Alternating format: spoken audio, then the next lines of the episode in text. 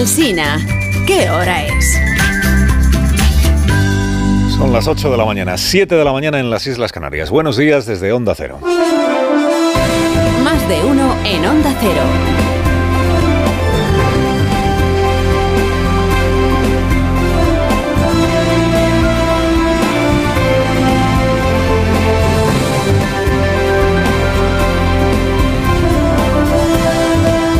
Bienvenidos a una nueva mañana de radio. Estrenamos ya el 15 de febrero, 15 de febrero ya del año 2023.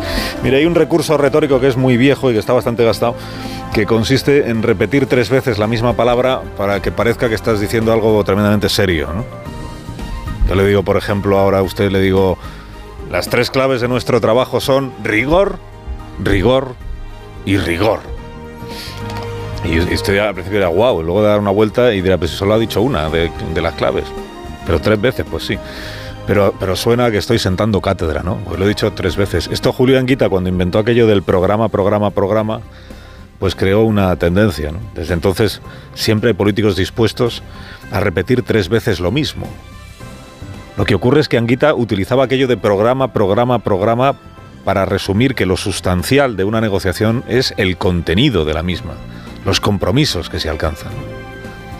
Nada que ver con repetir tres veces lo mismo, pero para evitar tomar postura en público. Adelante, vicepresidenta Yolanda Díaz. Por supuesto, discreción, discreción y discreción. Discreción, discreción y discreción. ¿Y esto qué significa? Pues que sigue sin querer manifestar Yolanda Díaz en qué lado de la bronca entre el PSOE y Podemos, respecto de la ley del solo sí, se encuentra ella. ¿Dónde la podemos encontrar? Bueno, bronca, llamarlo bronca ya, es quedarse un poco corto, porque esto ya es lo más parecido a una contienda, una pendencia entre, entre una zapatista entre los socios de gobierno, porque ya es evidente que hay dos lados en este asunto. Uno, la urgencia en remendar ya esta ley. Dos, el no tenemos prisa. El primero están los socialistas, tan abrumados, eso dicen, por las consecuencias indeseables que de repente le han descubierto a la ley del solo sí es sí gracias a los jueces, ¿no? a su propia criatura, porque es una ley suya también. En el otro lado está Podemos, irreductible en su celebración de la ley en todos sus términos, sigue diciendo que es estupenda, y decidido a bajarle los humos y a pararle los pies y a pararle las prisas a los cobardones socios de gobierno estos que tiene, que enseguida se pliegan a la presión de las derechas, pues son una gente muy blanda, Pablo Iglesias, muy blandos estos socios que se habéis buscado. Total, hay dos bandos todos los días ya en este asunto. Ayer, sin ir, más, sin ir más lejos, ayer teníamos a quienes deseaban que el Congreso votara ya las, la semana que viene, sin esperar más, la semana que viene, el remiendo socialista, y a quienes en el otro lado prefieren que la cosa se siga demorando. Piano, piano, ¿qué necesidad habrá de hacerlo en febrero, pudiendo hacerlo en marzo, o incluso no hacerlo? ¿En cuál de estos dos lados está la vicepresidenta Yolanda Díaz? Por supuesto, discreción, discreción y discreción. Pues no sabemos. No sabemos si le parece urgente remendar esta ley o si ni siquiera cree que sea necesario remendarla. Entre una y otra postura hay un espacio político entero que es el que ella lidera. ¿Dónde están? Digo, hay dos bandos ya todos los días. Ayer el PSOE consiguió, lo hemos contado, que su propuesta de contrarreforma o de remendar la ley, que la propuesta se tramite por la vía de la urgencia, pero lo consiguió gracias a los votos que en la mesa del Congreso emitieron el PP y Vox. El, PP el PSOE sacó adelante lo de que se tramite por la vía de urgencia con el PP y con Vox. Le incomodará mucho poco nada a Pachi López, pero esto es lo que hay. Y luego fracasó en lo segundo. Lo segundo era el intento de que una vez aprobado que se haga por la vía de urgencia, la semana que viene mismo, sin esperar más, se debate y se vote en el Pleno del Congreso. Ahí no lo consiguió el PSOE. ¿Por qué? Porque con el PP y Vox no era suficiente. Hacía falta la unanimidad. Requería, de Podemos y de los afines a Podemos. Que ya se está viendo que son más afines a Podemos que al PSOE. Y Podemos, con los afines, le han hecho la peineta al Partido Socialista en este asunto de la próxima semana ya lo dejamos resuelto. Mientras los afines suplican, los socios habituales suplican que no les hagan elegir entre las dos almas o tres, que tiene el gobierno. Sin acuerdo dentro de la coalición de gobierno, Esquerra Republicana no votará a favor de esta supuesta eh, mejora o reforma de la ley. Nosotros esperamos una propuesta del gobierno como gobierno y hasta que eso llegue nosotros no vamos a apurar los plazos. Eso, no tiene prisa.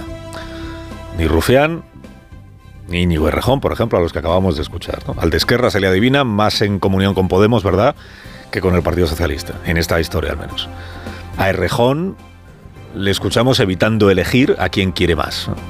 Dice, mientras no haya una propuesta única de todo el gobierno, nosotros no, nosotros no nos mojamos. Hay que modificar técnicamente la ley, sí, pero ¿cuándo? Ah, eso no... no y, ¿Y por qué no nos mojamos? Esta es la pregunta. El PSOE dice que hay que reformarla ya.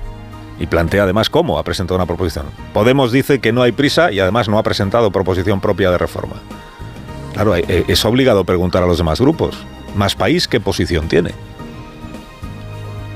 No, hasta que el gobierno no traiga, ¿no? Si el gobierno, como tal gobierno, si todas las propuestas del Código Penal que hemos visto últimamente no se han planteado como tal gobierno, han sido proposiciones de los grupos, que si del PSOE, que si de Podemos, que si los dos juntos. ¿Qué posición tienen los demás grupos? ¿Creen que urge? ¿Creen que no urge? Ayer votaron que no, que no urge. ¿Se toca o no se toca la ley del solo sí es sí? Si hay que tocarla, ¿por qué no urge tocarla? ¿Qué posición tiene? Entonces, decir, no, cuando nos traigan, cuando nos traigan. lo de la urgencia ha quedado claro que para los socios, por tanto, no existe. O sea, pudiendo debatir si votarse esto la semana que viene, lo han dejado para el 7 y 8 de marzo, coincidiendo con el Día de la Mujer. algunos aquí lo que les surge, y algunas, es exprimir políticamente el calendario. Porque en Podemos en realidad lo que entienden, lo que perciben, es que toda esta historia le perjudica más al PSOE que a ellos, desde el punto de vista electoral también, y que el calendario les beneficia a ellos. Y entonces tienen sufriendo al Partido Socialista. Ya veremos cuánto le quieren hacer sufrir. En última instancia, dentro de tres semanas, la proposición del PSOE sale adelante con el voto del PP y de Vox, otra vez. Hacerle sufrir a Pachel. Fíjese, uno de los argumentos que están utilizando los socios del gobierno o de una parte del gobierno. Y uno de los argumentos que utiliza Podemos es un argumento consistente, que, es este que dice, a ver, la contrarreforma socialista, incluso cuando salga adelante, cuando se apruebe, ya no va a revertir las rebajas de penas, ni siquiera va a frenar las rebajas de penas, se van a seguir produciendo, lo ha dicho ya la ministra de Justicia, aunque se cambie la ley. Aunque se cambie la ley, lo hecho ya está hecho. Luego la urgencia de esta reforma no es para que deje de haber casos de rebajas de penas que no van a depender ya de lo que se reforme o no se reforme. La urgencia de la reforma es por otro motivo. La urgencia de la reforma es para que se detenga el deterioro electoral causado, escuchen a Pachi López, por la evidente negligencia la urgencia está en parar la sangría, de la alarma que está generando la rebaja de condenas, la escarcelación de algunos eh, delincuentes sexuales, para que, como decía antes, la sociedad en su conjunto entienda que esta es una buena ley, porque ahora no lo está entendiendo. Si no lo está entendiendo, igual es que no es una buena ley, Pachi. López. Y si fuera una buena ley, ¿por qué no lo iba a entender la sociedad?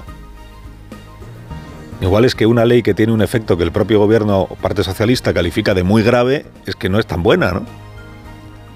La sangría. La sangría, que tampoco parece que sea la expresión más afortunada para hablar de este asunto, pero bueno, la ha elegido el, el portavoz parlamentario. La sangría, ojo, dice la sangría del malestar, es lo que hay que parar. La elección de las palabras es interesante. Esto lo subrayaba anoche con buen criterio Rafa La Torre, en la brújula, ¿no? si hubiera hablado del goteo de casos, podríamos pensar que se estaba refiriendo a la rebaja de penas, pero ha hablado de la sangría del malestar, o sea que lo que le quema las manos al PSOE, lo que está en la cabeza de Pachi López y de otros dirigentes socialistas es la sangría de votos. Que este es el otro contador no el de la rebaja de penas, sino el de la rebaja de escaños, o de concejales en mayo, o de escaños autonómicos. Por eso dice Podemos que el cálculo electoral es el que está moviendo a otros, al PSOE, y que ellos, por el contrario, pues ellos no tienen prisa, porque no ven ni prisa ni alarma en todo este asunto, ni alarma. Jueza Rosell, delegada del gobierno contra alarmas. Creo que se está creando una alarma injustificada, en mi, en mi opinión. La que las leyes penales no hay que reformarlas con, con urgencia ni con tanta prisa cuando hacia atrás no tiene remedio. Te lo dijo ayer en Radio Nacional. Hacia atrás no tiene remedio. La expresión no tiene remedio también es reveladora. no tiene remedio, es casi una confesión de culpa, porque no tienen remedio los males, no las leyes, bueno, estupendas. Magníficas. Magníficas, eso, gracias. Hoy tiene el presidente Sánchez, Congreso de los Diputados, 9 de la mañana, una nueva oportunidad de dar la cara, como dice él.